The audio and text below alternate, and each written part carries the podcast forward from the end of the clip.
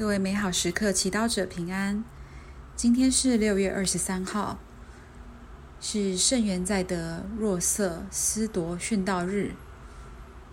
今天要阅读的福音是哥林多人后书第十一章十八、二十一到三十节，主题是夸耀软弱。我们聆听圣言，弟兄们。既有许多人按照熟见夸耀，我也要夸耀。若有人在什么事上敢夸耀，我狂妄地说，我也敢。他们是希伯来人，我也是；他们是以色列人，我也是；他们是亚巴郎的苗裔，我也是；他们是基督的仆役，我疯狂地说，我更是。论劳碌。我更多，论监禁更频繁，论拷打过了量，冒死亡是常事。被犹太人鞭打了五次，每次四十下少一下。受杖击三次，被石击一次，遭翻船三次，在深海里孤度度过一日一夜，又多次行路，遭遇江河的危险，盗贼的危险。有同族来的危险，有外邦人来的危险，城中的危险，旷野里的危险，海洋上的危险，假弟兄中的危险，劳碌辛苦，屡不得眠，忍饥受渴，屡不得食，忍受寒冷，赤裸裸体。除了其余的事以外，还有我每日的防务，对众教会的挂虑。谁软弱，我不软弱呢？谁跌倒，我不心焦呢？若必须夸耀，我就要夸耀我的软弱的事。释经小帮手。若有人在什么事上敢夸耀，我狂妄的说，我也敢。谈到夸耀，我们不妨想一想，在社会赋予的众多角色中，最令你引以为豪的身份是什么呢？在人生中所有的成就中，哪一项最让你情不自禁地想夸耀？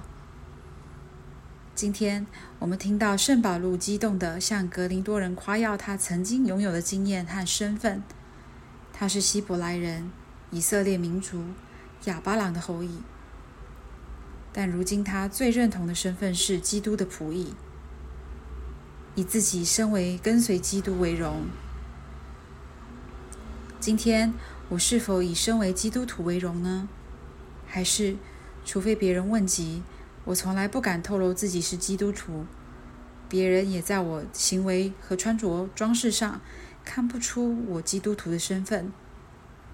如果你不好意思在人前被认出基督徒，不妨问问自己是为什么呢？